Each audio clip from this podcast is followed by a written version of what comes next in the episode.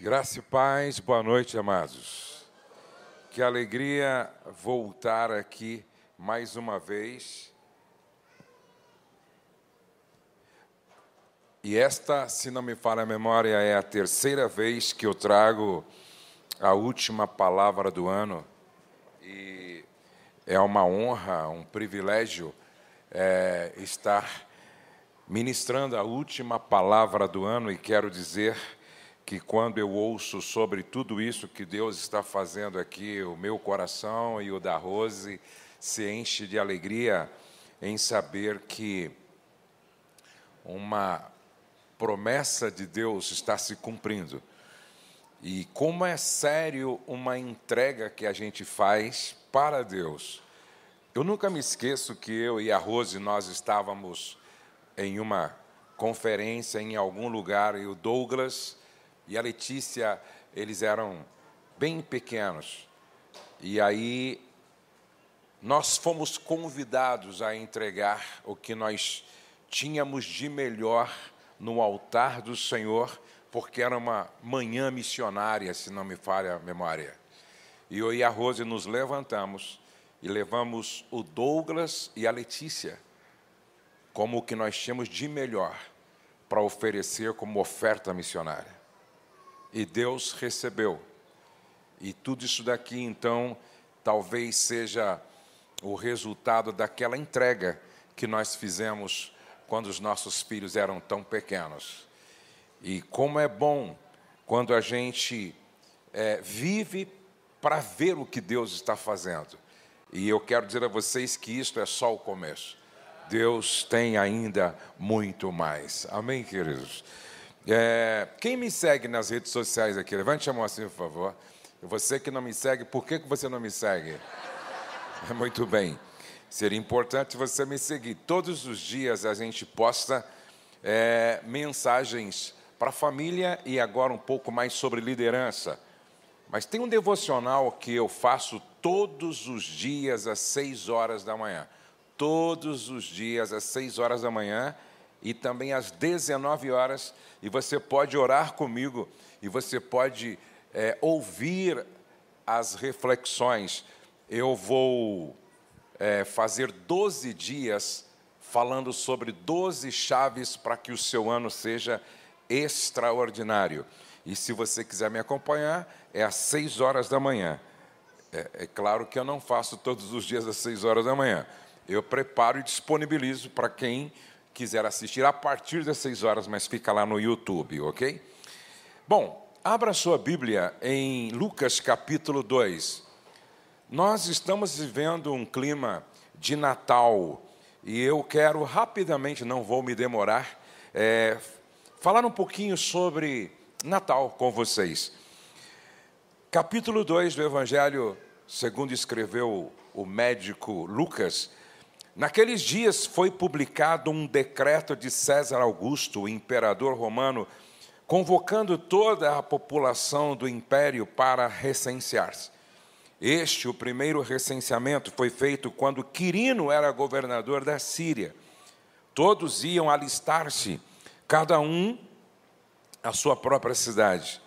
José também subiu da Galiléia, da cidade de Nazaré, para a Judéia, a fim de a cidade de Davi, chamada Belém, por ser ele da casa e família de Davi, a fim de alistar-se com Maria, sua esposa, que estava grávida. Estando eles ali, aconteceu completarem-se-lhes os dias, e ela deu à luz o seu filho primogênito, enfaixou e o deitou numa manjedoura porque não havia lugar para eles na hospedaria. Às vezes a gente lê esse texto do capítulo 2 e não consegue compreender muito as implicações que envolveram é, o nascimento de Jesus, e eu quero dar aqui pelo menos algumas curiosidades em relação ao nascimento de Jesus. Primeiro, Será que Jesus nasceu realmente no dia 25 de dezembro? Na verdade, nos primeiros três séculos do cristianismo, o nascimento de Cristo tinha datas diferentes. 18 de abril, 29 de maio, para São Cipriano era em 28 de março, segundo Clemente de Alexandria, em 20 de, de maio, 10 de janeiro ou 6 de janeiro. Mas depois prevaleceu a decisão de Constantino, que seria dia 25 de dezembro, por causa de um culto pagão ao Deus Sol. A nossa tradição teria começado a festejar o Natal em 25 de dezembro, após o concílio de Nicéia, no ano de 325, quando o cristianismo foi é, se difundiu e graças à liberdade de culto por causa de Constantino. Agora, segundo os estudiosos, o mês mais provável do nascimento de Jesus foi outubro.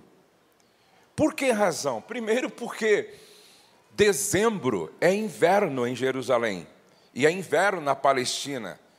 E, inclusive, às vezes neva.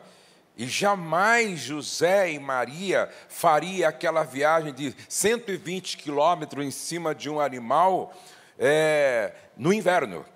O mais provável foi o mês de outubro, tempo em que os pastores ficavam com as ovelhas no campo, porque elas davam cria a pequenos cordeiros. O nascimento de Jesus ocorreu após 400 anos de silêncio de Deus. Jesus nasceu na mesma aldeia que Davi, em Belém. Miqueias capítulo 5, verso 2, essa profecia se cumpre, Isaías capítulo 9, verso 7. Para quem não sabe, Belém significa casa do pão. Talvez não é por acaso que Jesus é o pão vivo que desceu do céu. A idade de Maria é uma questão muito curiosa. Porque Maria, ela tinha de 12 a 16 anos. Ela era praticamente uma pré-adolescente. José, há uma tradição que diz que ele era viúvo e já tinha filhos, e ele era bem mais velho do que Maria. Agora, se ele era viúvo ou não, isso é uma tradição, então eu não quero afirmar como uma verdade.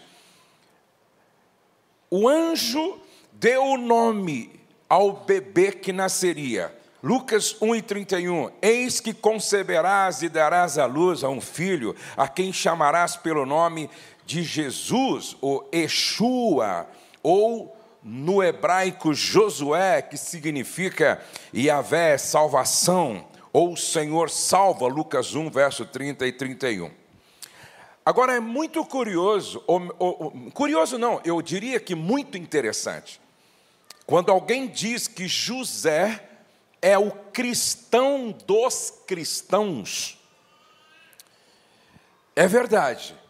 É uma pena que não há, não há muitas informações sobre José nos evangelhos.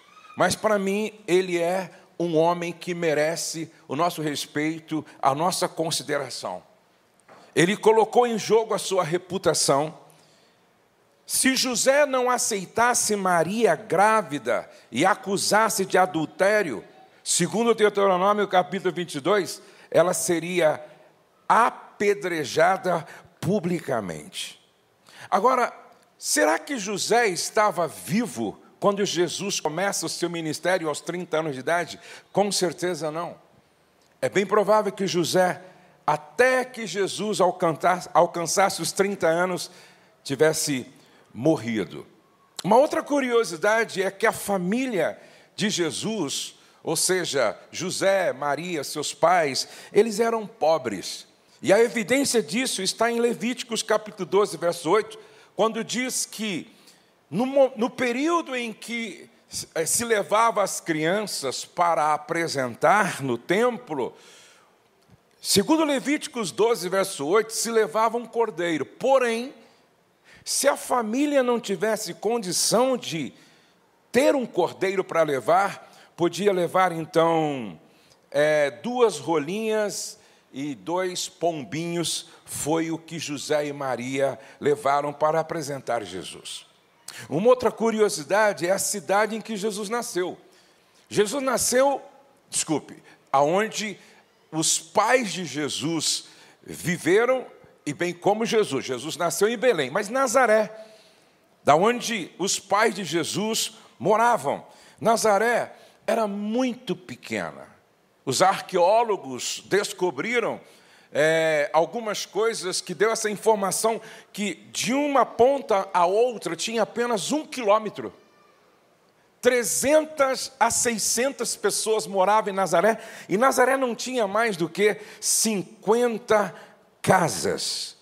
E a distância de Nazaré para Belém, ó, a distância de Nazaré para Belém, mais ou menos 120 quilômetros.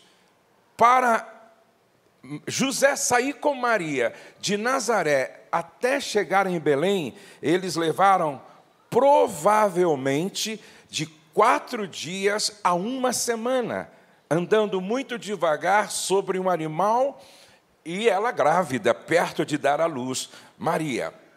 Agora, será que Maria teve mais filhos? Sim.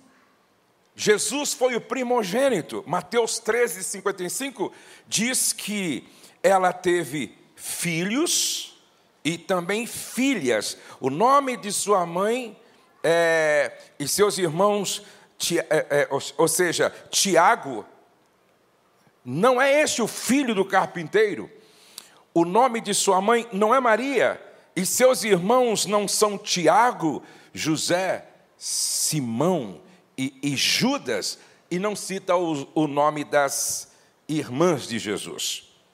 Os reis magos, uma outra curiosidade, os, os reis magos chegaram para ver Jesus dois anos depois do nascimento de Jesus. E, na verdade, eles não estavam presentes, como aparece sempre nos presépios que as pessoas constroem, certo? Até porque, da onde eles estavam até aonde Jesus estava, levava praticamente uma viagem de um ano. Então, eles chegaram dois anos depois e não sabemos se era dois, se era três, se era cinco. Não se sabe quantos magos vieram ver Jesus. E é mais provável, aí uma outra pergunta: José era carpinteiro? Veja, no grego a palavra tecton para carpinteiro é artesão. E podia ser artesão que trabalhava com madeira, como poderia ser artesão que trabalhava com pedras. É mais provável que José trabalha, trabalhasse com pedra do que com madeira, porque as construções naquela época usavam muito mais pedra do que madeira. Agora, quais são as mensagens que nos traz o Natal? A primeira mensagem que o Natal nos traz é a mensagem da soberania de Deus. Se não preste atenção, lá em Roma, o imperador promove então uma ação em todo o, o, o território onde Roma dominava para que se fizesse um recenseamento. E aí José se vê obrigado a sair de Nazaré e ir para Belém para recensear-se. Ou seja, se não houvesse esse recenseamento obrigado pelo imperador, Jesus teria nascido em Nazaré, mas a profecia precisava se cumprir. Jesus não podia nascer em Nazaré, porque a profecia era clara: Jesus nasceria na cidade de Davi, em Belém. Aí você percebe então a soberania divina. O Senhor move quem quiser e o que quiser para cumprir o seu propósito. Deus estava movendo o imperador romano para fazer o recenseamento a fim de que Jesus nascesse não em Nazaré, mas sim em Belém para cumprir as escrituras. Nada e ninguém pode impedir o cumprimento do propósito de Deus. José e Maria não tinham consciência de tudo o que estava acontecendo nos seus detalhes, mas Deus estava no controle, conduzindo todas as coisas. Talvez você nem saiba o que está acontecendo, mas Deus está se movendo para que se cumpra o propósito dele na sua vida, na sua casa e na nossa igreja. A segunda mensagem que o Natal nos traz é a mensagem da fidelidade de Deus. Natal nos fala do cumprimento das profecias.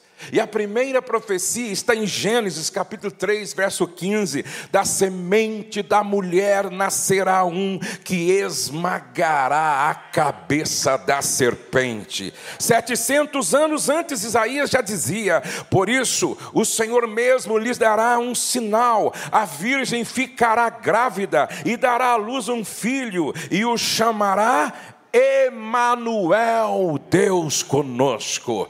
Isaías também diz: porque um menino nos nasceu, um filho nos foi dado, e o governo está sobre os seus ombros, e ele será chamado maravilhoso, conselheiro, Deus forte, Pai da eternidade e príncipe da paz. Então o Natal nos fala da fidelidade de Deus.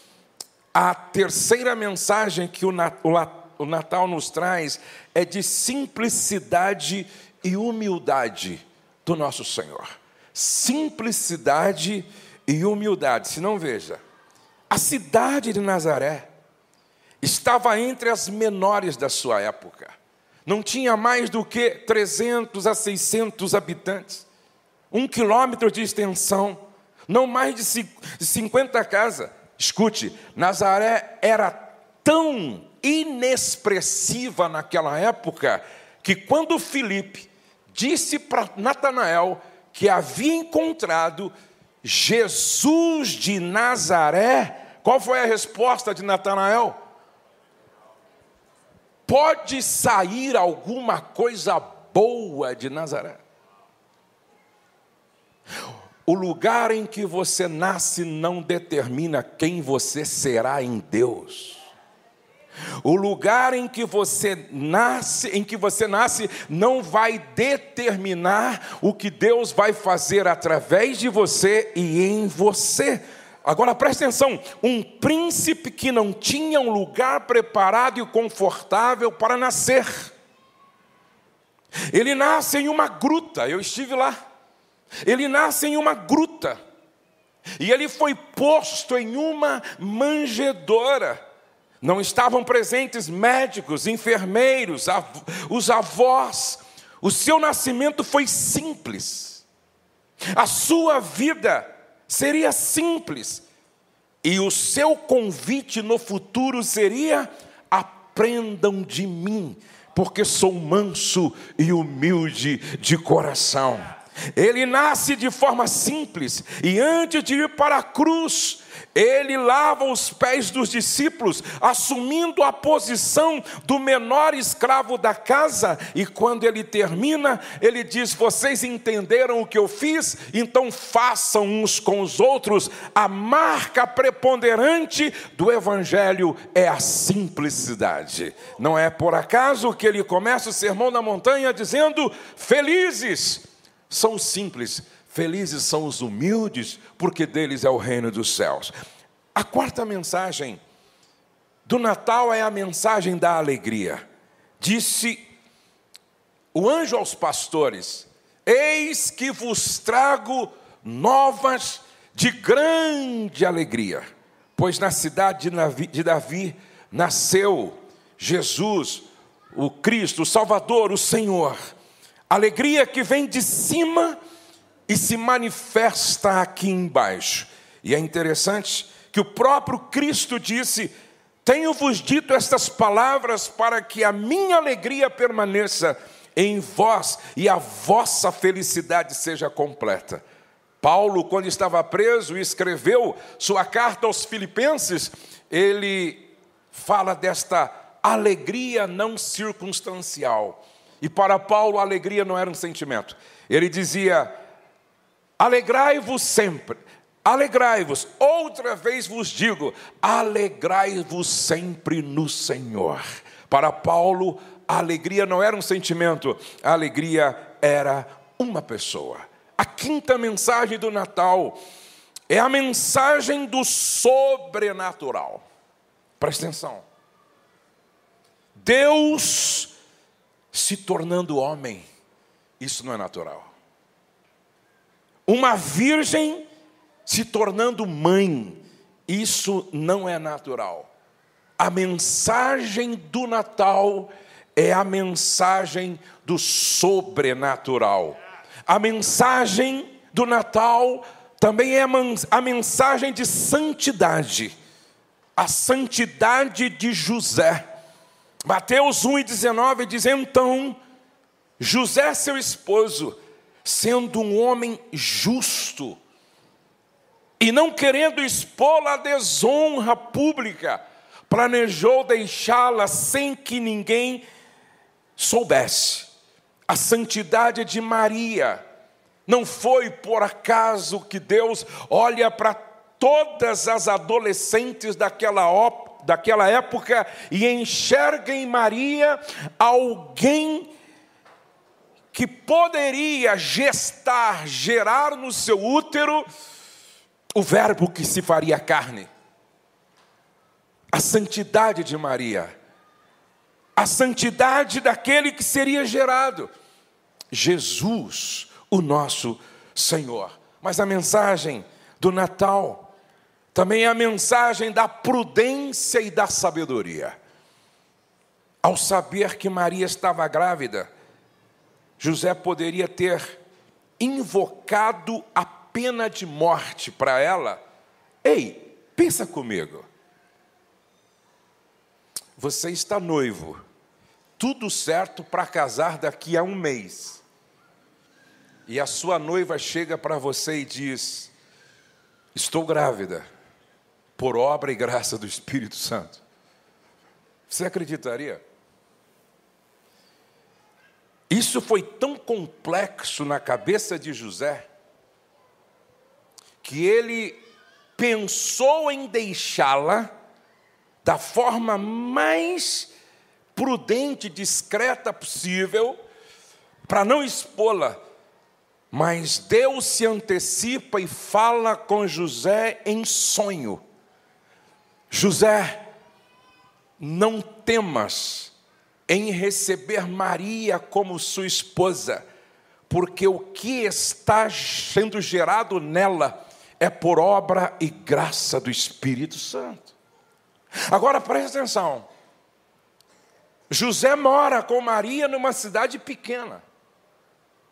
Em uma cidade pequena, logo as notícias se espalham. Vocês imaginam uma pré-adolescente com a barriga crescendo. E isso começa antes que José tivesse se casado com ela. E aí José precisa lidar isso com muita prudência. José precisa lidar com isso com muita sabedoria. Por isso que eu falo que a mensagem do Natal também é a mensagem da prudência e da sabedoria de um Homem que soube lidar com uma situação complexa, dependendo inteiramente da graça, da misericórdia e da proteção de Deus. Mas a mensagem do Natal também é a mensagem de obediência, porque nós temos aqui um homem obediente à voz de Deus, José, e nós temos uma mulher, Maria apesar de ser uma adolescente, mas ela era obediente à voz de Deus. Veja esse texto. Perguntou Maria ao anjo: Como acontecerá isso? Eu sou virgem. Eu nunca me deitei com homem algum. O anjo respondeu: o Espírito Santo virá sobre você, e o poder do Altíssimo a cobrirá com a sua sombra. Assim, aquele que há de nascer será chamado Santo Filho de Deus. Qual foi a resposta de Maria? Sou serva do Senhor, que aconteça comigo conforme a tua palavra. Eu me rendo, eu me submeto, eu me entrego à tua soberania, que aconteça comigo conforme a tua palavra. A mensagem do Natal também é uma mensagem daqueles que se entregam com uma predisposição radical de fazer a vontade daquele que reina soberanamente, o nosso Senhor.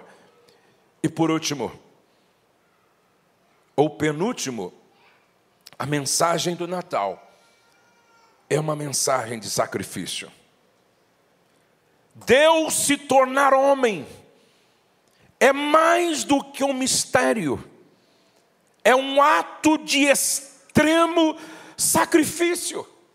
Porque não é o pequeno que vai crescendo, mas é o grande, o soberano, o eterno, o infinito, o imortal, que vai diminuindo, diminuindo, diminuindo, diminuindo, até se tornar um bebê na barriga de uma mulher.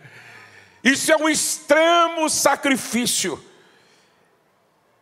E agora, ele nasceu como homem, para morrer pelos homens, para se oferecer como um sacrifício.